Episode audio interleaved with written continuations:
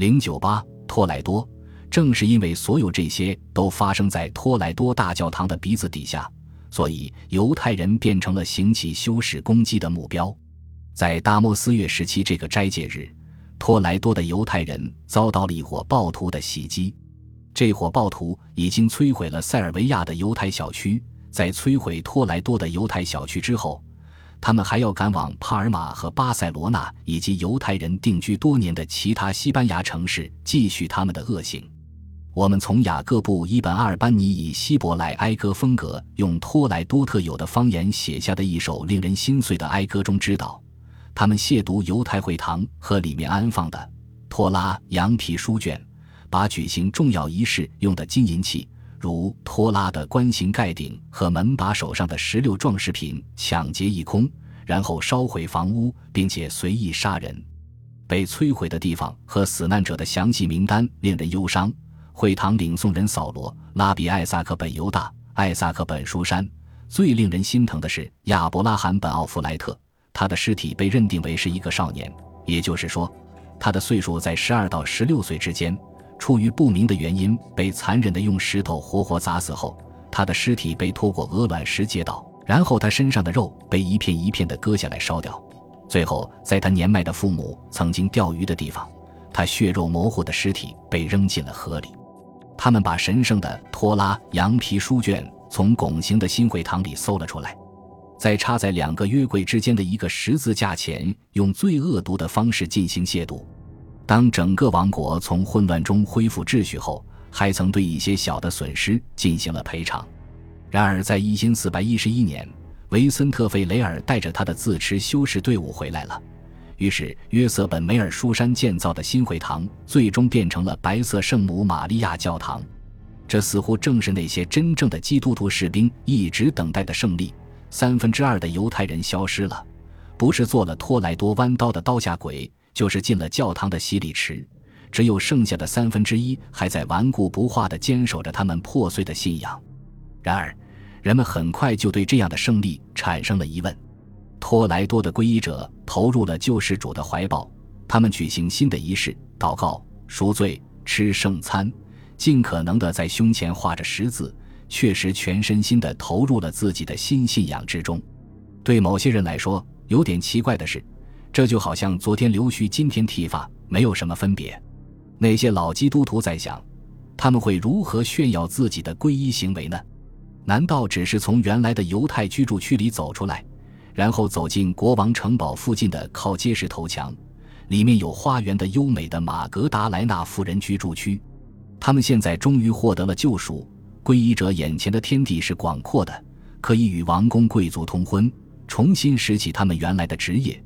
并且他们只要为国王服务，无论干什么都能够获得地位和财富。老基督徒被要求毫无保留地欢迎他们进入获救者的社会。但这一事实只会使本来就难以预料的形势更加恶化。形势大好不一定就是真的好，难道不是吗？既然接受十字架对他们有如此大的新开发出来的好处，难道他们不会成为新的贵族暴发户，对老基督徒耀武扬威，以更残酷的横征暴敛手段欺压老百姓吗？所以，那些老基督徒开始以警惕眼光注视着新基督徒们。看他们是否在狂热的信仰面纱后面，仍然在偷偷摸摸的当犹太人。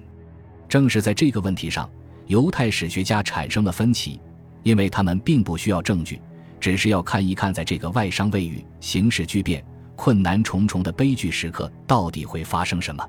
塞法拉德大驱逐时期，伟大的以色列历史学家伊扎克贝尔就迫切希望看到皈依者和犹太人在内心深处仍然属于一个民族。他的这一想法基本上反映了异端裁判所的观点，即他们这些人加入基督教只不过是一种权宜之计。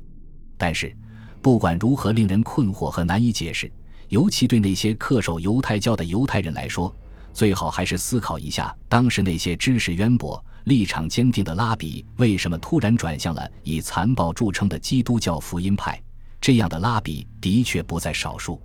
很遗憾。帕巴洛德圣玛利亚和杰罗尼莫德圣菲显然不是这样的机会主义者。那些皈依者中，到底有多少人真正的信仰他们的新宗教？这个比例恐怕我们永远也搞不清楚。但是，关于那些的确一直在追寻他们失落的犹太教的人，这方面的资料却相当丰富，并且还有异端裁判所于15世纪80年代和90年代披露的证据，以及那些为回归犹太教而出走其他国家的犹太人提供的技术。另一方面，除了犹太人对京城团结的忠诚期望和异端裁判所对真实历史的信口开河，还有很多的迹象表明，托莱多和其他地方的许多皈依者的确在寻找与他们在犹太居住区里的宗教同胞维持最起码的联系的渠道。从马格达莱纳夫人去到犹太居住区并没有多远，徒步走过去就行，根本不用骑马，并且肯定会有一些无法掩盖的迹象会引起他们的注意。如做饭的香味、音乐、平日的生活习惯，从敞开的窗户里传到大街上的拉迪诺语聊天声。牧师兼编年史学家安德烈斯·伯纳迪兹根本算不上犹太人的朋友，他的大鼻子整天在抽动着，以搜寻用植物油而不是其他油炒洋葱和大蒜的特殊香味。他一直在想，用植物油炒任何东西闻起来都是邪恶的。而犹太人就是这样来做饭的，仅仅从一个皈依者身上散发的炒大蒜的味儿，你就可以知道他曾经吃过什么。还有安息日吃的过夜饭，盖着的炖锅里装满了豌豆、鹰嘴豆、蔬菜和牛肉。伯纳迪兹也觉得恶心，不管是凉的还是热的，在安息日吃这种东西是让人无法忍受的。犹太人要在星期五把准备好的炖锅送到某个犹太厨子那里。慢慢的炖一个通宵，以免违反安息日的禁忌。一个皈依者如果对这种过夜饭馋得流口水，可千万要小心行事，不要让家里的基督徒仆人去送炖锅。异端裁判所派出了许多包打听，如果他们发现某个皈依者家庭的主妇把肥肉和筋腱从鲜肉上剔下来扔掉，或者更出格的用盐水清洗鲜肉上的污血。那么，他的行为就成为全家重新回归犹太教的重要证据。根据相关资料的记述，皈依者与犹太教保持联系的方式远远超出了厨房和饭菜，他们表现在一些更重要的事情上，向犹太小区的会堂缴维护费，向犹太自治会缴公共事业费，雇人看守公墓，甚至资助希伯来学校。当然，这种联系是双向的。作为他们慈善行为的回报，他们可以获得有关节期和斋戒日的最重要的信息。在异端裁判所在15世纪80年代实行最严格的管制措施之前，他们仍然可以在家里偷偷地遵守某些犹太习俗，而不会引起人们的猜疑。他们星期五晚间可以点上蜡烛。说到底，在15世纪，谁没有在家里点过蜡烛？事情还没有发生之前。谁知道会发生什么？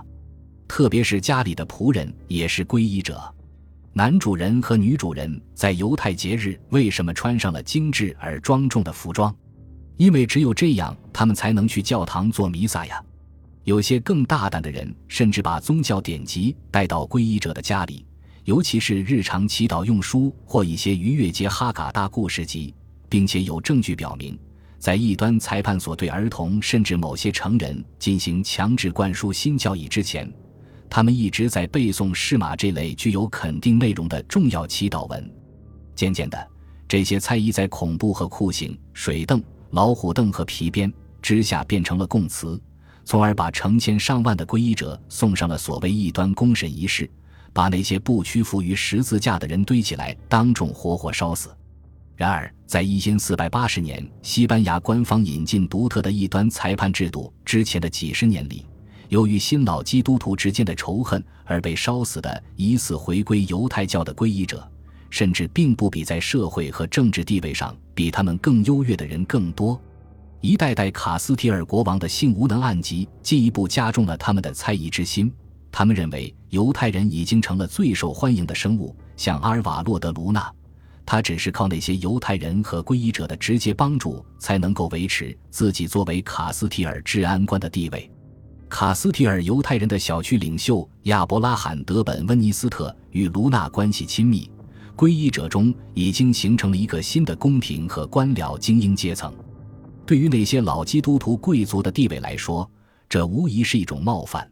当卢娜带着抢征某种特别税的使命对托莱多进行访问时，原来曾经是新会堂，而此时已经改为白色圣母玛利亚教堂的钟声敲响了。这是为了拿起武器对付卢娜、本温尼斯特及其城内的皈依者同盟而发出的信号。于是，一场自发的抗议活动开始了。而国王城堡的总督皮尔洛德萨缅托就走在叛乱队伍的前面，后面聚集了一大群临时从市民和托莱多周边的农民中召集的支持者。他们直接对那些最知名的皈依者的住宅发动攻击，